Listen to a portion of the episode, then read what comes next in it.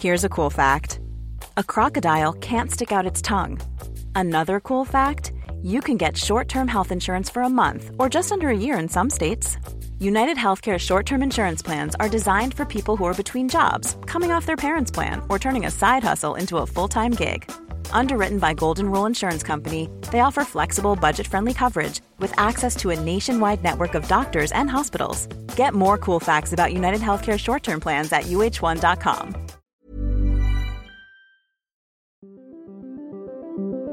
Qu'est-ce que j'ai dit à, à Elon Musk? Vous voulez venir en Europe? On va avoir des règles et les voilà. Il faut que nous ayons un cloud souverain. La tactique TikTok, opacité, addiction et ombre chinoise. Est-ce qu'on est en train de vivre une révolution? Moi, ce que je dis, c'est que la révolution a déjà eu. L'IA est déjà là, elle est déjà omniprésente absolument partout, et le monde ne s'est pas effondré. Signaux faibles, le podcast de siècle digital qui décode l'actualité du numérique.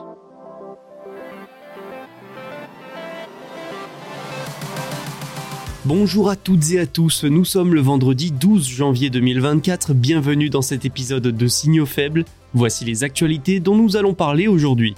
La production chinoise de semi-conducteurs pourrait doubler en 5 ans selon une analyse de Barclays. Le groupe automobile Stellantis, lui, investit dans la start-up Tiamat spécialisée dans les batteries sodium-ion. Nous parlerons aussi modération avec l'avertissement de la Commission européenne et de l'Australie à X. Et pour terminer, Alibaba lance une plateforme en ligne avec Business France, nous verrons pourquoi. Un vaste programme à couvrir aujourd'hui, alors ne traînons pas plus longtemps, c'est parti, bonne écoute. La Chine va-t-elle aller plus vite que prévu? D'après une étude de la banque britannique Barclays, la capacité de production de semi-conducteurs de l'Empire du Milieu va plus que doubler d'ici 5 à 7 ans. Preuve que les industriels chinois font tout pour devenir souverains, autosuffisants, malgré les sanctions américaines sur les semi-conducteurs. Parce que oui, il faut toujours replacer ce genre d'informations dans son contexte. À savoir que les États-Unis ont pris depuis plus d'un an des restrictions à l'exportation de semi-conducteurs vers la Chine dans le but de ralentir ses progrès dans tout un tas de secteurs. En fin d'année dernière, les sanctions ont même été durcies, incluant des puces avancées mais bridées de Nvidia ainsi qu'une puce d'Intel pour intelligence artificielle.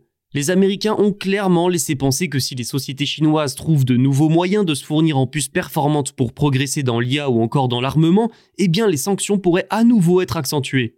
Et donc, d'ici 2027, les entreprises chinoises des puces devraient réussir à augmenter considérablement leur production, mais selon Barclays, ce n'est qu'à l'horizon 2030 que cette capacité de fabrication aura réellement doublé. Selon les analystes ayant participé à l'étude, je cite, il y a sensiblement plus de fabricants et d'usines de semi-conducteurs locaux en Chine que ne le suggèrent les principales sources de l'industrie, ce qui fait que les acteurs chinois des semi-conducteurs sont encore sous-estimés. Pour son étude, Barclays a analysé les stratégies de 48 fabricants de puces chinois. Et il apparaît vite une chose, doubler sa production, c'est bien, encore faut-il qu'elle progresse technologiquement pour produire des puces avancées.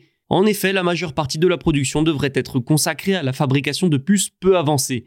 On parle donc de semi-conducteurs de 28 nanomètres et plus, des composants qui ont au moins une décennie de retard sur les puces les plus avancées du monde, comme celle utilisée par Apple de 5 nanomètres. Maintenant, il faut aussi avoir en tête que ces puces peu avancées restent utilisées dans de nombreux secteurs comme l'électroménager ou encore l'automobile. Selon les analystes, d'ici 2026, il devrait même y avoir une offre trop importante pour ce type de puces. Alors quid des puces avancées? Malgré de récents progrès parfois étonnants comme la puce de 7 nanomètres de SMIC pour Huawei, le retard de la puissance asiatique est toujours important. Barclay a néanmoins tenu à préciser que ces prédictions ne sont valables que si les relations géopolitiques entre États-Unis et Chine restent les mêmes.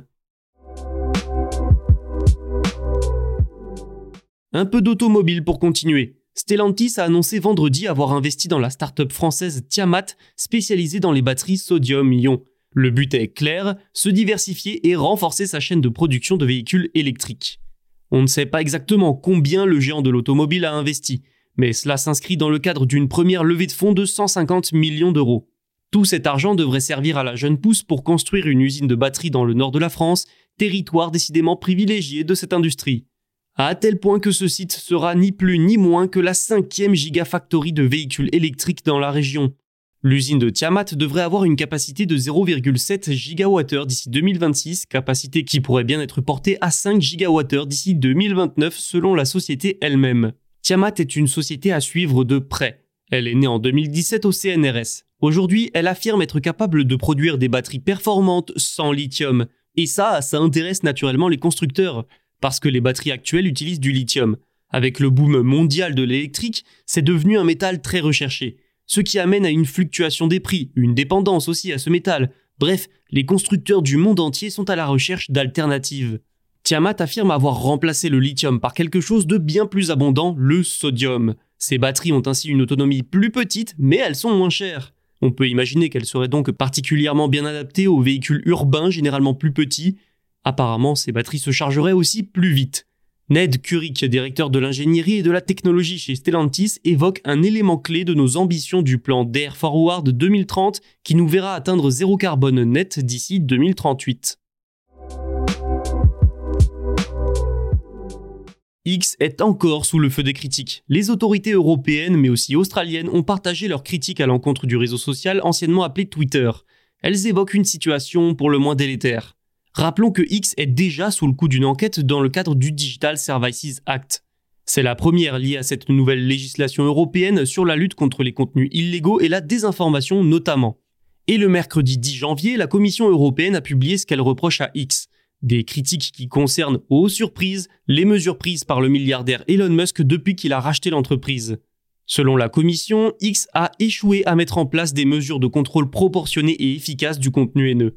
Les modifications apportées au système de vérification mis de côté au profit de l'abonnement X Premium sont elles aussi critiquées? Le système de badge de certification à tous les abonnés payants est lui vu comme conçu pour tromper ou influencer les utilisateurs de X et limiter leur capacité à prendre des décisions libres et informées, encore une fois selon les mots du régulateur. Comme je vous le disais, c'est aussi la modération qui est très décriée. Les community notes, qui permettent à tous les utilisateurs d'apporter du contexte aux publications, sont remises en cause, Ensuite, X ne prendrait pas suffisamment en compte les spécificités linguistiques des pays non anglophones. Enfin, le réseau social ne serait pas assez réactif après des signalements. Et ça, dites-vous que ce n'est que les propos de la Commission européenne. Il y a aussi l'avis de eSafety, le régulateur numérique de l'Australie. Ce dernier rejoint les reproches européens. En vertu de la loi sur la sécurité en ligne, l'autorité a publié les réponses de la plateforme à des questions sur sa modération. Et c'est édifiant. Depuis le rachat, 1200 modérateurs, dont des sous-traitants, ont été remerciés par la plateforme.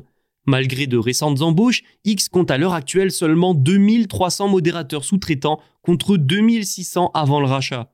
80% des ingénieurs de la division modération ont été licenciés ou sont partis d'eux-mêmes. Au fond, tout cela n'est que la suite de nombreuses mises en garde des régulateurs envers X depuis de longs mois. L'Union européenne a déjà demandé à la plateforme d'embaucher davantage de modérateurs. Rappelons qu'en cas de non-respect du DSA, X s'expose d'ailleurs à une amende équivalente à 6% de son chiffre d'affaires mondial. Reste à voir si ces nouveaux avertissements feront réellement bouger les choses cette fois. Alibaba s'associe avec Business France. Dans le cadre d'un partenariat, le géant chinois a inauguré le 10 janvier une plateforme en ligne. Son objectif est d'aider les petites et moyennes entreprises françaises à se digitaliser et à s'internationaliser. Ça doit aussi permettre aux sociétés de mettre en avant leurs produits auprès d'acheteurs du monde entier. Ainsi, 200 PME auront accès à une plateforme B2B pour promouvoir en ligne leurs produits. Ça leur donne surtout accès à 47 millions d'acheteurs partout dans le monde. Alibaba et Business France ont annoncé un showroom digital pour accompagner les PME dans leur développement à l'international. Elles auront à leur disposition tout un tas d'outils numériques pour accroître la notoriété et la visibilité et présenter leurs produits à un large panel d'acheteurs. Mais ce n'est pas tout. Des formations en ligne seront proposées aux commerçants pour qu'ils puissent exploiter ces outils correctement. Une bonne nouvelle pour l'économie française déjà et les objectifs de Paris. À l'heure actuelle, 150 000 entreprises françaises exportent leurs produits à l'étranger. L'objectif du gouvernement est de franchir le cap des 200 000 d'ici 2030. Pour Alibaba, ce projet est aussi un moyen de renforcer sa présence en France. Le groupe a aussi commandé une étude à Sensuwide. Les résultats montrent que les ventes en ligne B2B connaissent un essor important en France avec une croissance de 19,6% entre 2021 et 2022. Il apparaît également que, je cite Michel Lowe, Managing Director France pour la société chinoise, les PME restent souvent freinées par des ressources limitées. Le lancement du Showroom France sur la plateforme alibaba.com répond totalement à ce besoin d'accompagnement. À noter également que cela entre pleinement dans le cadre de Oser l'export, initiative du gouvernement français lancée l'été dernier avec plusieurs objectifs l'investissement dans l'humain et les territoires, ou encore l'amélioration de l'image des produits français et leur mise en valeur à l'étranger. C'est tout pour aujourd'hui, merci pour votre écoute, n'oubliez pas de vous abonner, tous nos podcasts sont disponibles sur les plateformes de streaming et sur siècledigital.fr, et on se retrouve dès lundi.